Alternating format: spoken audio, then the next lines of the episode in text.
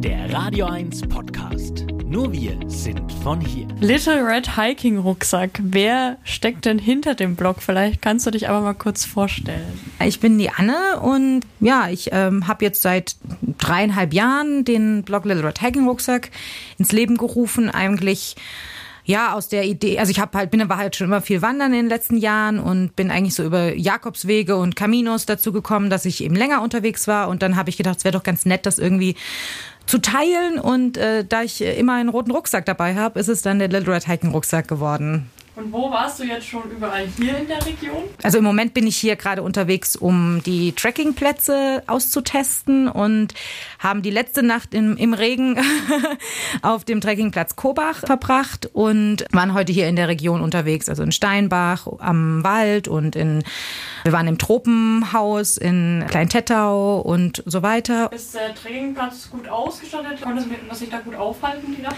Ja, also das ist, ich glaube, wie gesagt, wenn natürlich tolles Wetter ist, kann man das noch viel mehr nutzen. Aber es ist äh, erstmal total schön, der ist ganz versteckt und man findet den so ohne weiteres eigentlich nicht. Und ähm, dadurch, man kommt so über so einen kleinen Pfad dann zu dem Platz und sieht dann, es sind so zwei Plattformen, auch eine so ein bisschen höher. Das ist wirklich wie so auf so einer Terrasse sein Zelt aufzubauen mit schönem Blick über den Wald. Und es gibt ein, ein Trockenklo, also so ein Plumpsklo, was auch so ein bisschen abseits steht, aber auch so ein bisschen auf so einem kleinen Pfad. Also es ist schon Wildzelten Deluxe und man kann, wie gesagt, normalerweise auch Feuer machen. Es gibt Feuerholz, es gibt auch Wasser da, man kann schön ums, also rumsitzen, also es gibt halt so Bänke Bänke, um, um sich um das Feuer rumzusetzen. Und das konnten wir jetzt leider nicht ausprobieren, aber äh, wir kommen bestimmt noch mal wieder und dann äh, machen wir dann auch mal bei besserem Wetter hoffentlich ein Feuerchen. Genau. Was muss denn in den Frankenwald, in den Rucksack so auf jeden Fall mit rein? Vielleicht habt ihr da schon ein paar Tipps jetzt, äh, wo ihr schon ein bisschen gewandert seid. Also meinst du jetzt zum Tracking, äh, beim, beim Tracking im Frankenwald? Genau. Ja, was ähm, vielleicht ganz ein bisschen spezieller ist, aber was wir heute gemerkt haben, wenn man auf diesen schönen Plätzen, auf diesen Holzplattformen übernachtet, da ist es ganz praktisch, wenn man ähm, nicht nur seine Zeltheringe dabei hat, weil man die dort nicht benutzen kann, sondern eben noch mal ein paar extra Schnüre.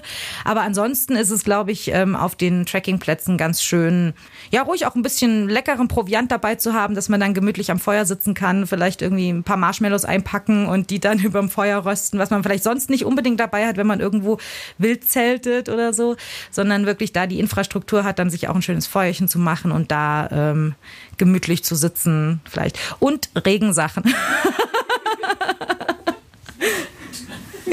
genau. Und was habt ihr jetzt so für die, für die Wanderung für Proviant dabei? ja, gut, dass du fragst. Nein, also wir haben, ich, ich habe auch ein kleines Kochbuch geschrieben, so ein ultraleicht äh, Tracking-Essen-Kochbuch und da habe ich natürlich äh, aus dem aus unsere Lieblingsrezepte draus vorbereitet und das sind ganz einfache Sachen, die man dann einfach nur mit heißem Wasser aufgießt. Das heißt total praktisch und schnell auch auf dem Trackingplatz zu machen, braucht man eigentlich nur Wasser und einen Campingkocher und dann kann man sich die ähm, aufgießen. Also zum Beispiel eins unserer Lieblingsgerichte sind so Champignon-Cremenudeln, aber ich habe auch eine, eine Thai-Kokossuppe haben wir dabei und genau, aber natürlich auch Snacks. Also unsere Lieblingssnacks sind Salzbrezel, und äh, Gummibärchen und was haben wir noch immer dabei? also Süßigkeiten natürlich ganz viel. das kann man sich dann immer gut gönnen, wenn man ganz viel gewandert ist. Und was waren vielleicht jetzt so auf eurer Tour bis jetzt so Highlights ähm, oder vielleicht Highlights, auf die ihr euch noch freut? Also wir sind in Steinbach am Wald am Freizeit- und Tourismuszentrum gestartet und das ist äh, eigentlich ein total schöner Einstieg, weil man dort auch schon, es gibt eine kleine Ausstellung und ähm, da durften wir schon mal auf dem Laufband eine kleine Tour machen oder mit dem Fahrrad mal rumfahren und ähm, also es gibt da so eine, so eine Videoinstallation, wo man schon äh, ziemlich viel vom Frankenwald äh, sehen kann, aber einfach auch ganz viel Wissenswertes über zum Beispiel die Glaskunst oder überhaupt die Glasmacherei hier oder einfach die anderen, ähm, ich sage jetzt mal Industriezweige, die von denen man vielleicht auch gar nicht so viel weiß. Und ja, und ich habe auch gesehen, es gibt einfach so viele Ideen noch, die da umgesetzt werden. Es wird jetzt bald äh, so eine eine kleine, einen kleinen Meiler geben, wo man Märchen hören kann und Geschichten aus der Region, nicht nur auf Hochdeutsch, sondern auch im Dialekt. Das finde ich äh, eine ganz schöne Sache. Und ja, man kann ganz viele tolle Sachen dort schon zum Start machen und dann von da aus zum Beispiel auf den äh, Frankenwaldsteigler die Lebenslinien ähm, losgehen. Das ist ein echt schöner Weg. Das sind, glaube ich, so um die 14 Kilometer. Das heißt, das kann man total gut machen in, mit jeder, also es ist nicht schwer zu gehen. Wir sind den gestern gelaufen und wie gesagt, das, das äh, Freizeitzentrum ist ein toller Start. Da kann man dann auch irgendwie noch ein Käffchen trinken und, und irgendwie Pause machen am Anfang oder am Ende. Und genau, war echt ein guter, guter Startpunkt gestern für uns. Ganz besonders fand ich heute tatsächlich, dass wir in den Tropen waren.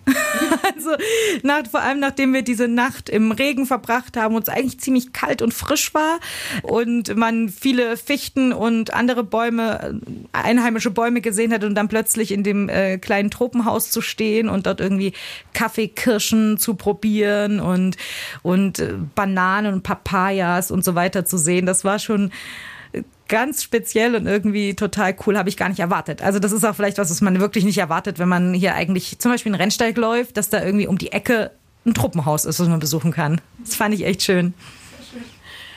Vielleicht noch die Frage, ja, was macht eine Reisebloggerin, wenn sie wegen Corona jetzt nicht reisen darf? Das Gute ist, dass ich ja nicht eine reine Reisebloggerin bin, sondern eine Wanderbloggerin. Und Wandern ist ja gerade mit Corona natürlich total in die, durch die Decke gegangen. Ne? Alle Leute sind draußen und ähm, gehen spazieren oder wandern oder sind irgendwie draußen aktiv, weil man natürlich draußen am sichersten und am gesündesten unterwegs sein kann im Moment. Und dadurch ähm, habe ich natürlich ganz viel auch in, in Deutschland entdeckt in den letzten letzten äh, Monaten. Also wir waren, wie gesagt, wir sind den Rennsteig gelaufen im Sommer. Das hätten wir vielleicht so nicht gemacht. Wir wären eigentlich in Schottland gewesen. Weil das aber nicht ging, haben wir das gemacht. Und ähm, das kam auch total gut an bei den Lesern. Also dass wir wirklich ganz viel in der in der Umgebung und ganz viele Regionen von Deutschland eher in den Fokus genommen haben. Und ähm, das hat immer, immer Leute interessiert. Und äh, ja, weil es ja keine anderen Möglichkeiten gab. Und das, glaube ich, auch, ist auch ganz schön, dass man mal so ein bisschen sich auf die Heimat konzentriert hat und nicht immer sonst wohin fährt oder fliegt. Wenn du schon so oft da warst, was sagst du denn? Was ist denn so das Besondere am Frankenwald? Also ich muss sagen, ich bin total begeistert von den Leuten hier. Also ich finde, es äh, sind ganz, also ich habe bisher nur nette, freundliche Leute kennengelernt und natürlich das gute Essen. das Essen und das Bier. Das ist ja das, was einem vielleicht auch sofort einfällt. Und es ist tatsächlich so. Das ist irgendwie echt äh, besonders, dass es überall um Genuss und, und Essen geht. Und das kann man ja mit dem Wandern auch immer ziemlich gut verbinden. spielt ja immer Bilder auch eine Rolle genau. bei dem Blog oder auch bei dem Instagram-Account. Genau. Vielleicht, was waren jetzt so ja, Orte, wo du gesagt hast, auch im Frankenwald, da kann man wunderschöne Bilder machen?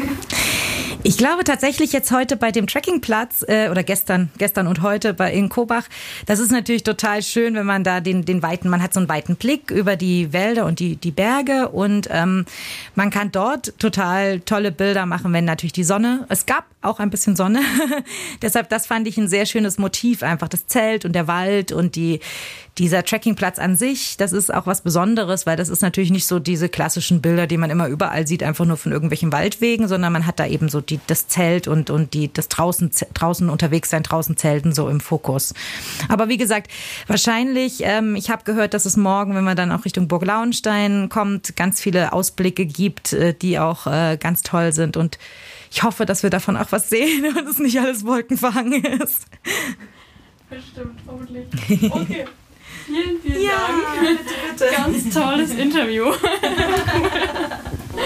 Euer Sender für die Region zum Mitnehmen der Radio 1 Podcasts. Wir freuen uns über eure Abos bei Spotify, Apple Podcasts, Google Podcasts, Amazon Music und bei dieser und natürlich auch über alle Kommentare und Bewertungen. Mehr zu Radio 1 findet ihr auf www.radio1.com.